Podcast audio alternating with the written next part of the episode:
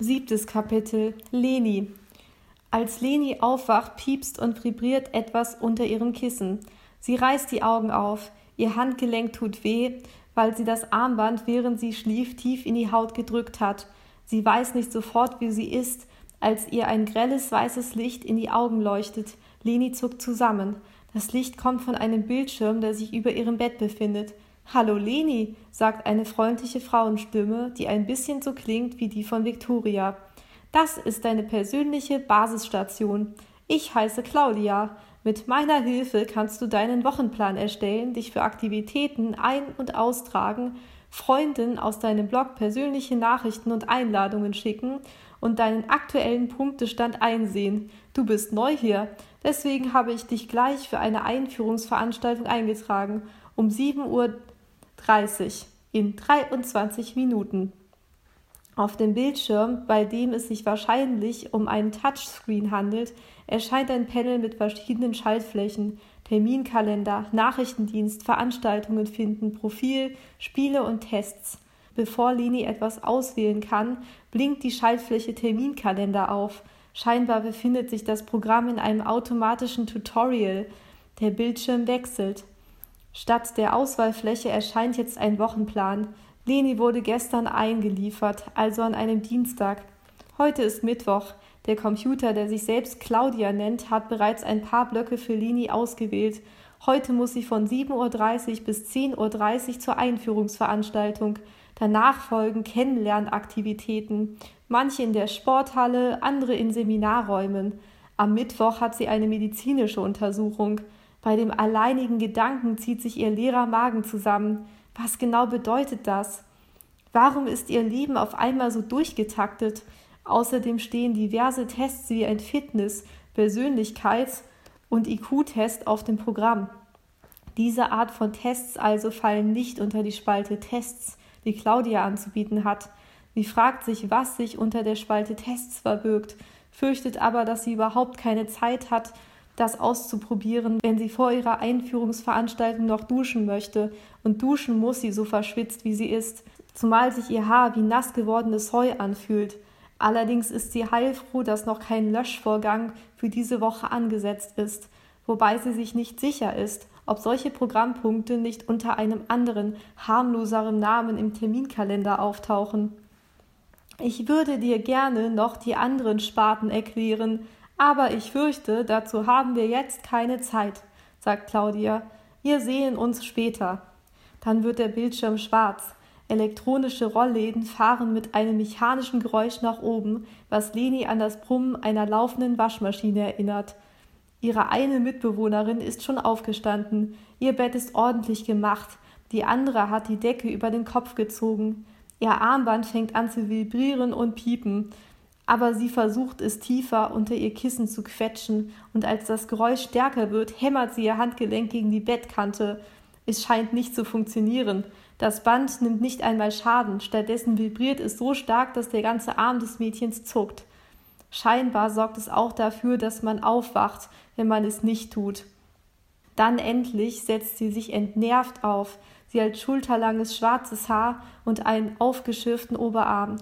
Leni verschwindet lieber schnell im Badezimmer, bevor der vernichtende, wütende Blick des Mädchens sie trifft. Sie streift das Nachthemd ab und stellt sich unter die Dusche.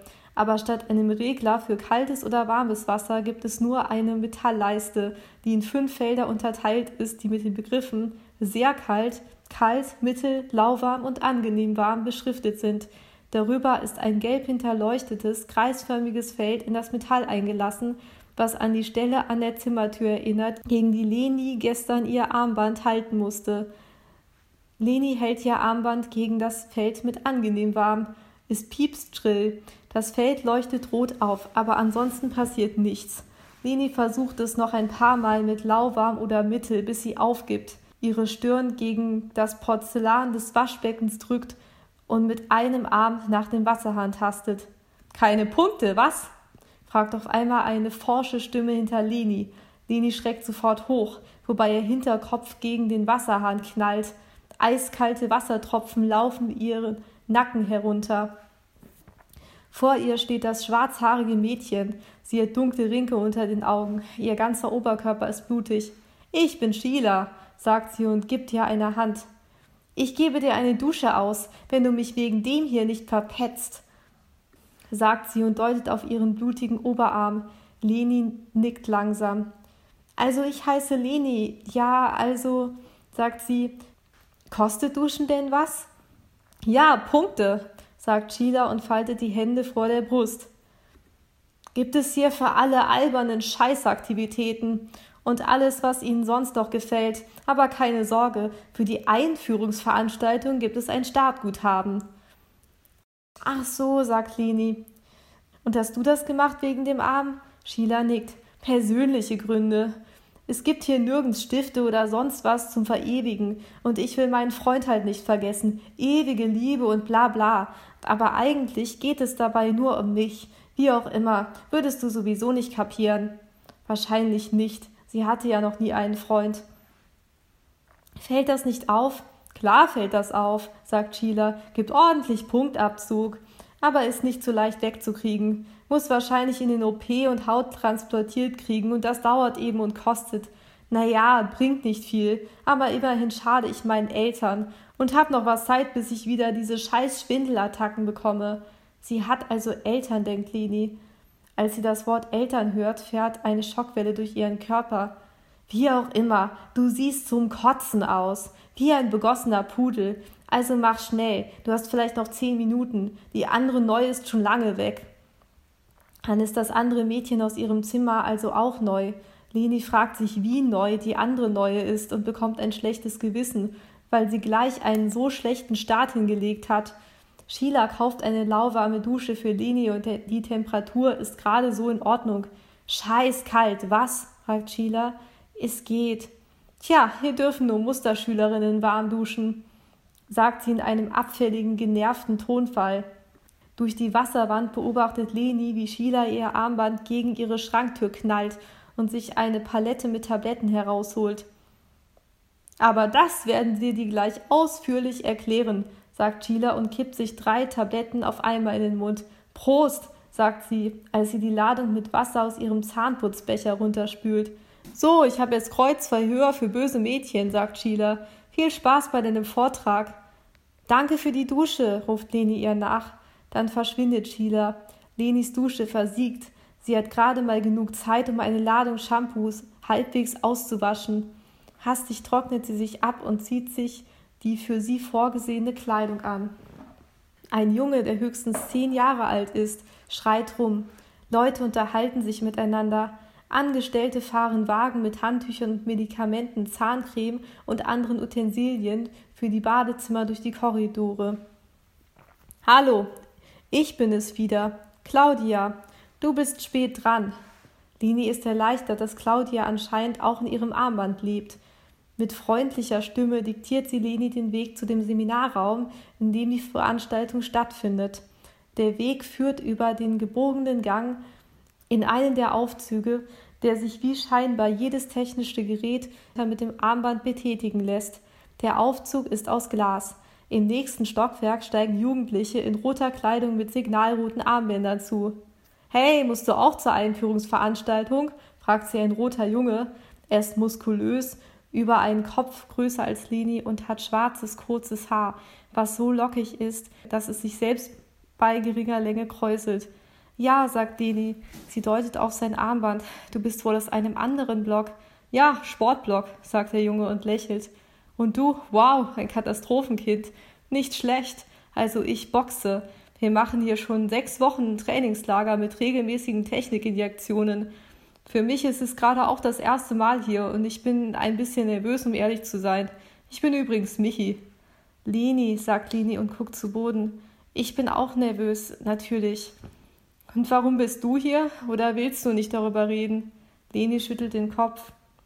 Kein Ding. Ich kenne Katastrophenkinder, die die krassesten Sachen erlebt haben. Mann, du kannst es sicher kaum erwarten, endlich in die Reinigung zu kommen. Reinigung? Ja, sagt Michi und guckt verlegen an ihr vorbei durch die Aufzugstür, von wo aus man die verschiedenfarbigen Ringe überblicken kann. Ach so, weißt du zufällig, was es hier sonst noch für Blöcke gibt? Klar, also euch eben, die Psychos, die Sportler und andere Stipendiaten und die, die nur für ein paar Tage hier sind und dann nur noch zur Nachuntersuchung kommen. Bei denen muss nicht so viel gemacht werden, nur Feinkorrektur und so. Du scheinst echt keine Ahnung zu haben, oder? Michi lächelt sie mit einer Reihe strahlend weißer Sportlerzähne an. Lenis Herz rast. Der Anblick dieses perfekten Gesichts raubt ihr jede Konzentration, ohne dass sie dieses Gefühl genau interpretieren kann. Dabei macht Michi nicht den Eindruck, als wäre er von ihr begeistert. Die gläserne Fahrstuhltür öffnet zur Seite. In dieser höher gelegenen Etage ist der Boden aus edlem Holz und keine Farbe ist vorherrschend. Die Seminarräume sind mit römischen Ziffern beschriftet. Michi scheint zu wissen, wo die Neuankömmlinge hin müssen.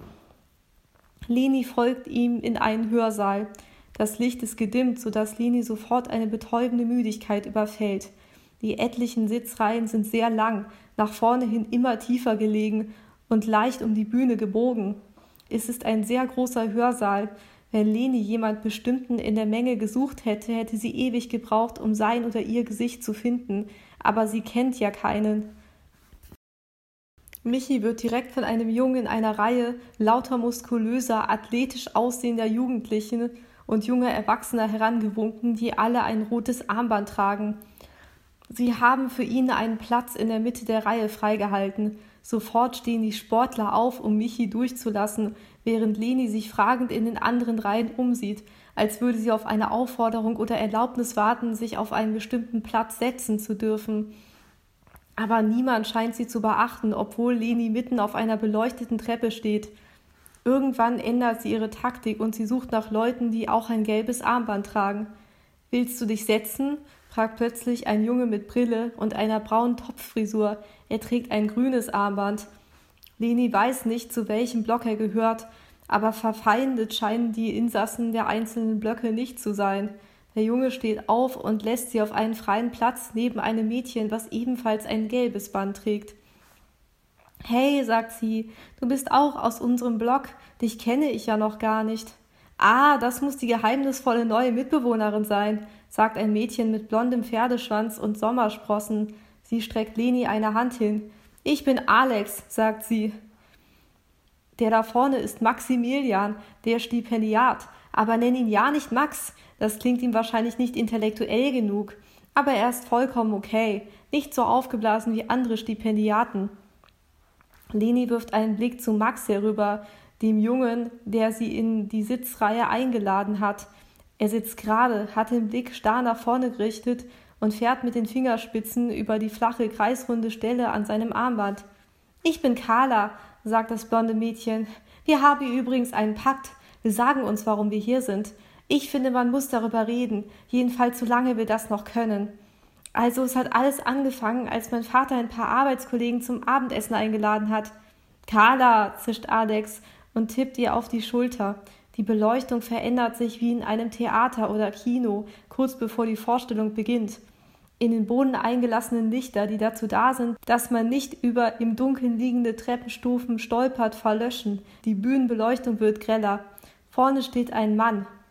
Hinter ihm ist mit einem Beamer ein scharfes Computerbild auf eine weiße Wand projiziert. Herzlich willkommen im Human Design Bonn. Mein Name ist Tafti Danschli. Eine Folie, die ein geschärftes, gestochen scharfes Passbild von Tafti zeigt, erscheint auf dem Bildschirm. Tafti hat schwarzes, mittellanges, zur Seite gekämmtes Haar, ist vielleicht Ende 30. Sein Blick ist eindringlich und sein Lächeln wirkt auf den Betrachter eher bedrohlich und künstlich als freundlich. Daneben erscheint Taftis CV-Daten. Tafti hat einen Studienabschluss in Psychologie und Neuromedizin von der Harvard University. Danach hat er ein paar Jahre als wissenschaftlicher Mitarbeiter an der Universität gearbeitet, bis er als Leiter und Controller beim Human Design angefangen hat.